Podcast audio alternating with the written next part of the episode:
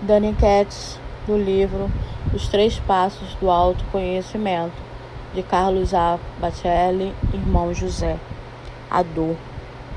Quem mais incomoda a consciência do homem é quem lhe presta maiores benefícios, quem lhe diz o que ele não quer ouvir, quem o constrange a mudar, quem lhe faz constantes provocações, quem não deixa esquecer o que ele se esforça por ignorar.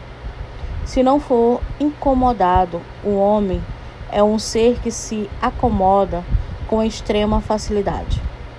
Por este motivo, a dor, a dor que, em suas múltiplas metamorfoses, num primeiro momento o instiga a se retrair, para depois se expandir e afinal se superar.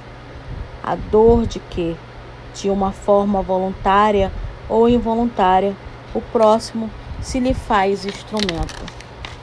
Causa direta ou indireta das lágrimas que verte a dor que lhe é ocasionada pelos que o amam ou pelos que lhe são indiferentes, mas sempre a mesma imensa dor que mais lhe dói quanto mais lhe toca o cerne da alma.